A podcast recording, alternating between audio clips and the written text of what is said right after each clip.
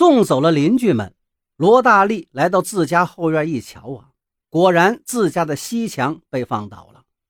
西墙边本来搭建着一个放渔网的小棚子，现在也没了。罗大力忍不住了，拿出手机，按邻居们留的号码拨了好几回，才拨通了史尚飞的电话。史尚飞一听是罗大力，立时松了口：“大力呀。”你可别听别人挑拨是非，那个坛子里就是一罐子陈米，真要有什么鱼鳔，老汉叔还不拿出来卖了给你娶亲呢？还用得着你们父子俩风里浪里挣辛苦钱？再说了，那个墙虽然是你家砌的，可是墙根可是咱们两家共有的，所以坛子是谁家的还不一定呢。罗大力一听急了：“师哥，我不是问你这个。”我家西墙上面有个暗龛呀，我爹常把一些收支的账目写在纸上塞到那里头，我是想把那些留着当个念想。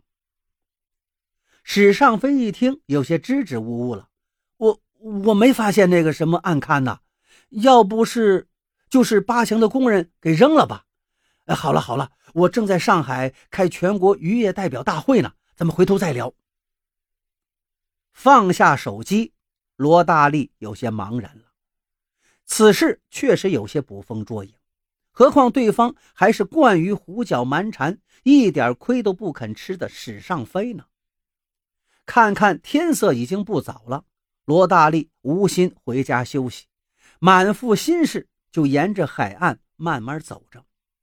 无意中一抬眼，就来到了悬崖山上。悬崖山其实是一片峭壁。山上建了一个垃圾焚烧厂，山下那片海域正对着外海，罗老憨就是在那儿失踪的。俯视着暮色中薄雾溅起的海面，罗大力心里一阵难过呀。但推测父亲失踪时的情形，他又充满了疑惑。父亲是见惯了风浪的老渔民。绝不可能在风平浪静的海面上无缘无故的出事。那艘小船飘到海滩上后，众人还发现了一张渔网跟一块压舱用的青石不见了。这又是为什么呢？父亲的死一定是有蹊跷的。罗大力发誓要弄个水落石出，可眼下线索茫茫，要搞清楚真相根本无从下手。他正望着海面发呆呢，突然发现远处海面上隐约有个人影正在随波起伏，似乎还在微微挣扎着。难道是父亲吗？不会，父亲那么大年纪了，根本经不起海浪的折腾。不过想起父亲逢难必救的教诲，他还是急忙往山崖下赶。崖底下的沙滩上。停着几条破旧的小渔船，其中就有他家的那艘。罗大力把小船推进海里，正要跳上去，就听后面一阵呼叫：“等等，等等我！”回头一看，有个人好像背后被老虎追似的，拼命往这边跑过来，正是史尚飞。史尚飞也认出是罗大力了，他一愣，连呼哧带喘的爬上小船。快快，大力兄弟，快开船！罗大力有点发懵，但看情形呢，也没敢怠慢，就拉着了发动机。小船一颠一晃地驶向海面。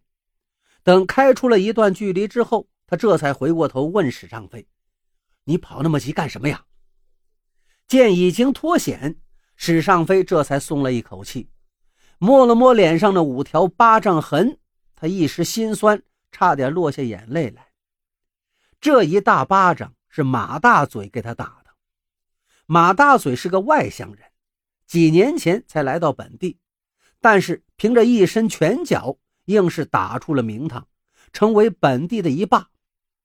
去年，他接手了一个破产清盘的私人水泥厂，众人都当他陷进了泥坑，可没想到，却赶上国家去产能，搞清洁产业。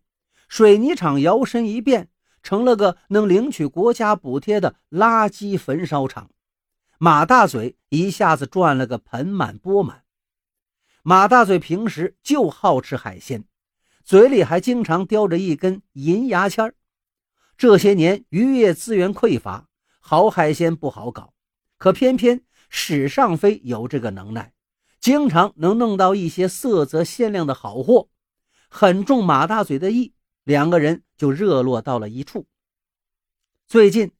史尚飞被人追债追得紧，不知怎么搞的，上个厕所都能碰到两个债主，挨打受气更成为家常便饭。万般无奈，他只好找了个小黑屋躲起来。刚才他是饿得实在受不了了，想上街买点吃的，却又被马大嘴堵了个正着。马大嘴一见到他，横眉立目，揪住他就是两个大耳光。苍蝇！你这小子敢骗到老子头上！史尚飞自知理亏，不敢还手，但看周围围观的人越来越多，又怕招来其他债主，也就顾不得许多了。他吊起来骂道：“嘴哥，你别没完没了！你偷买管子的事儿，别以为就没人知道。”一提起这个茬儿马大嘴当即一愣，松开了手。趁这个功夫。史尚飞赶紧撒腿就跑，结果慌不择路，就跑到了崖下的海滩边。一看有艘小船正准备出海，他立刻追了上来。不想遇到了罗大力。罗大力听罢有些奇怪：“史哥，你不是在上海开会吗？”史尚飞毫不尴尬：“呃，是啊，我也是刚坐飞机回来。哎，你刚才伸脖探脑的。”在海里找什么呢？可能是个海漂子吧。罗大力见史尚飞脸上那红红的五条杠，问道：“哎，史哥，你这脸怎么了？”真是哪壶不开提哪壶呀！史尚飞没好气地说：“好好找你的海漂吧，小心别让淹死鬼拉了替身。”话刚出口，他突然意识到了什么，猛地打了个激灵，眼前这个罗大力。